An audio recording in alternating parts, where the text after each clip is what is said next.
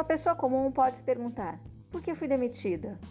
Ou por que meu negócio vai mal? Trata-se de um erro crucial de foco. Tony Robbins, famoso escritor e palestrante americano, ensina. Sempre fui obcecado pela questão: como eu faço para melhorar as coisas? Como eu posso ajudar as pessoas a melhorar significativamente a qualidade das suas vidas agora? E quanto a você? Que perguntas você faz mais do que qualquer outro? Em que você foca na maioria das vezes? Qual é a obsessão da sua vida? Encontrar um amor? Fazer a diferença? Aprender? Lucrar? Agradar a todos? Evitar o sofrimento? Mudar o mundo? Você está ciente de qual é o seu foco, a sua pergunta principal na vida? Seja qual for, ela vai moldar, formar e dirigir a sua vida. Richard Boyatzis, professor de comportamento organizacional, psicologia e ciências cognitivas da Case Western Reserve University, explorou os efeitos do chamado foco positivo nos cérebros de estudantes universitários durante uma série de entrevistas. Para alguns, as perguntas envolviam aspectos positivos, como o que gostariam de estar fazendo nos próximos 10 anos e o que esperavam conquistar após a formatura. Os exames cerebrais mostraram que nas abordagens com foco positivo, os circuitos de recompensa e as áreas de bons sentimentos e lembranças felizes ficaram mais ativos. Nas entrevistas com foco negativo, perguntas sobre a existência de seus deveres e aulas e os temores em relação ao desempenho acadêmico por outro lado, zonas cerebrais que geravam ansiedade, tristeza e conflito mental foram acionadas. A partir desses resultados, Boetes concluiu que questionamentos concentrados nos pontos fortes de fato funcionam como poderosos incentivos, enquanto a conversa sobre o mesmo assunto, sob um viés pessimista, tem um efeito contrário, provocando um senso defensivo de culpa e obrigação. Precisamos de um foco negativo para sobreviver, mas de um foco positivo para prosperar. Precisamos dos dois tipos de foco, mas na proporção adequada. Marcial Lozada, psicólogo organizacional chileno que dedicou grande parte da sua vida ao estudo das equipes comerciais de alta performance, sugere que o lado positivo deve sempre se sobrepor ao negativo, gerando o chamado efeito Lozada.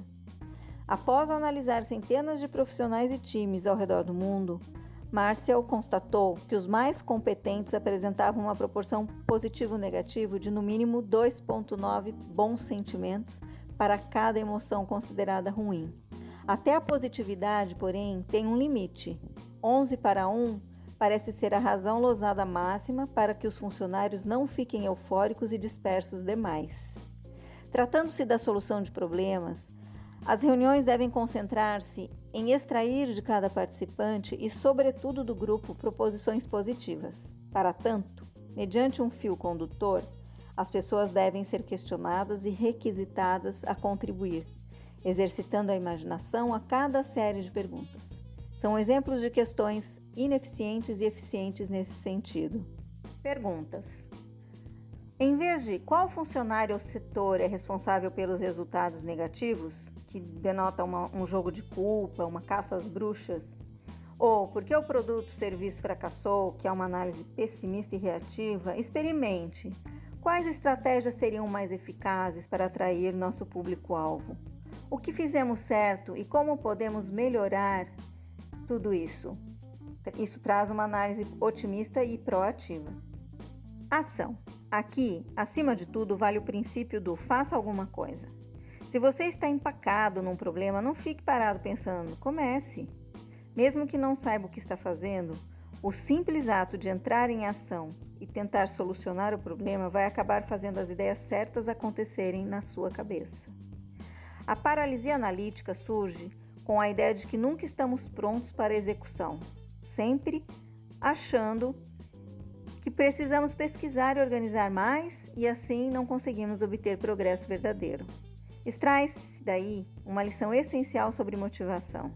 A ação não é apenas consequência da motivação, é também a causa.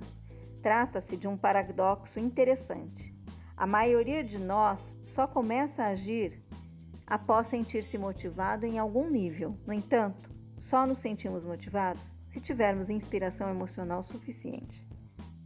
Assim, se você precisa fazer alguma coisa, mas não se sente inspirado ou motivado, parece não haver saída, uma vez que acreditamos que o impulso para sair do sofá exige algum grande evento emocional. Action Learning significa aprender fazendo, ou seja, implica encontrar alternativas no ambiente real de trabalho enquanto atua em projetos importantes para a organização. Nesse processo, a motivação não é estruturada em uma cadeia de três partes, mas envolve um modo contínuo. Ações geram novas reações emocionais e, paralelamente, novas doses de inspiração, capazes de motivar mais ações futuras. A partir dessa ideia, podemos remodelar nossa fórmula da seguinte maneira: ação que leva à inspiração, que leva à motivação. Ou seja, se você não está motivado para tomar alguma atitude importante, faça alguma coisa qualquer coisa. Em seguida, use o efeito dessa ação como combustível para se motivar.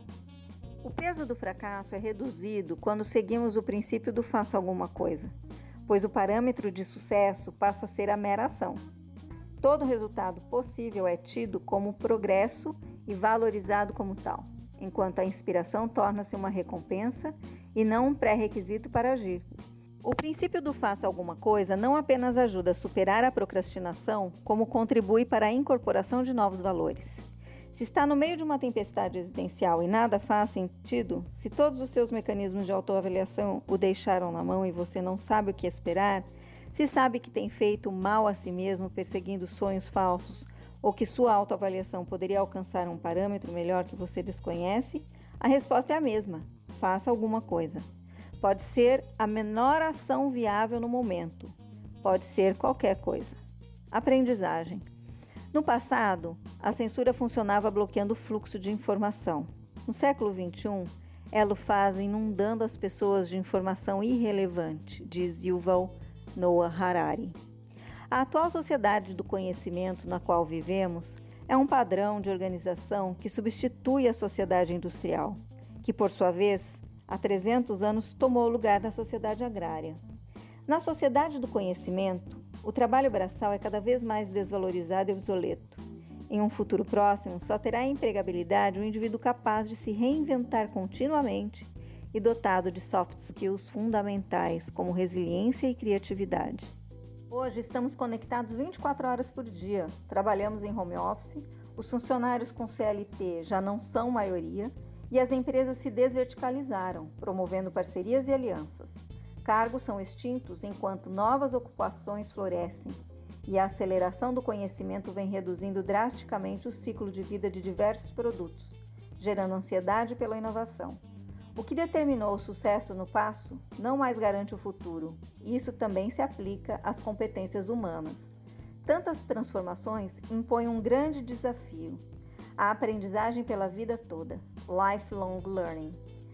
Como as experiências profissionais tendem a ser cada vez mais diversificadas ao longo de uma mesma carreira, é fundamental carregar na bagagem da vida as chamadas transferable skills, ou habilidades transferíveis. Liderança, criatividade, gestão do tempo e negociação são alguns exemplos. A otimização do processo de aprendizagem de uma equipe, por sua vez, ocorre por meio de um catalisador básico, a percepção da utilidade que o novo conhecimento adquirido terá para um desempenho superior. Ao reconhecer os benefícios da aprendizagem, a atenção ganhará foco.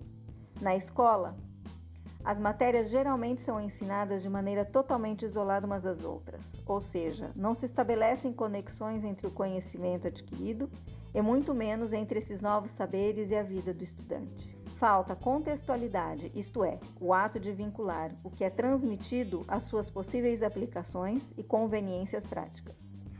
Os treinamentos das empresas costumam ser voltados ao desenvolvimento de competências técnicas do colaborador, para que atividades específicas sejam executadas com mais eficiência e qualidade. O manuseio de um software, por exemplo, exige o ensino de várias manobras, a aprendizagem, porém, não será mais efetiva se todos os funcionários souberem como essa novidade, além de mais barata ou adequada para a empresa, impactará positivamente sua rotina de trabalho, tornando as tarefas diárias mais simples e as vendas e suas respectivas comissões maiores. Coach. O Action Learning Coach tem como principal função ajudar a equipe a refletir sobre suas interações e solucionar problemas em um ambiente neutro de confiança. Nesse cenário, líderes podem despontar em tempo real, enquanto orientam seus colegas em meio a adversidades e crises. As reuniões são encerradas com uma clara série de ações que deve ser realizada pela equipe antes da próxima reunião, tornando os processos orientados para resultados. Dr. Michael Marquardt, presidente do World Institute for Action Learning, analisa a mudança rápida no ambiente organizacional e os desafios globais imprevisíveis demandam das organizações e dos indivíduos agir e aprender ao mesmo tempo. Aprender não pode ser conquistado efetivamente em um ambiente isolado de aula acadêmica. É preciso estar entretecido com o trabalho em tempo real, envolvendo problemas urgentes e pessoas responsáveis por encontrar soluções sustentáveis para os problemas. Mark Ward explica também que líderes e colaboradores acham difícil ouvir palestras e discutir estudos de casos enquanto há problemas reais e urgentes para resolver. Eles preferem se concentrar nas questões mais importantes no momento. Diante disso, o Action Learning Coach é um líder que acredita na equipe e na sua capacidade para traçar estratégias para os problemas encontrados. O líder atua como uma autoridade neutra, que guia e incentiva a equipe a refletir sobre o panorama da empresa. Cabe a ele fornecer um ambiente adequado e seguro, no qual aspectos importantes do negócio podem ser debatidos com autonomia e confiança, além de fornecer feedback específicos aos funcionários acerca de suas sugestões. As intervenções do coach devem ser reguladas de forma democrática, evitando a monopolização da fala. Assim, enquanto as pessoas prolixas respeitam os critérios pré-estabelecidos, os indivíduos mais tímidos terão a oportunidade de compartilhar suas impressões. Paralelamente, essa mudança de postura permite também uma despolarização de opiniões, trazendo novas perspectivas ao debate. O Action Learning é uma abordagem de resolução de problemas capaz de desenvolver simultaneamente habilidades de liderança e comunicação. A Felipelli atua nas diversas áreas relacionadas ao aperfeiçoamento humano, tais como desenvolvimento pessoal e de equipes, relacionamentos interpessoais, coaching, inteligência emocional e muitas outras. Consulte-nos. Eu sou Gisele Saad, gestora da rede Felipelli. Acreditamos que compartilhar conhecimento é somar força.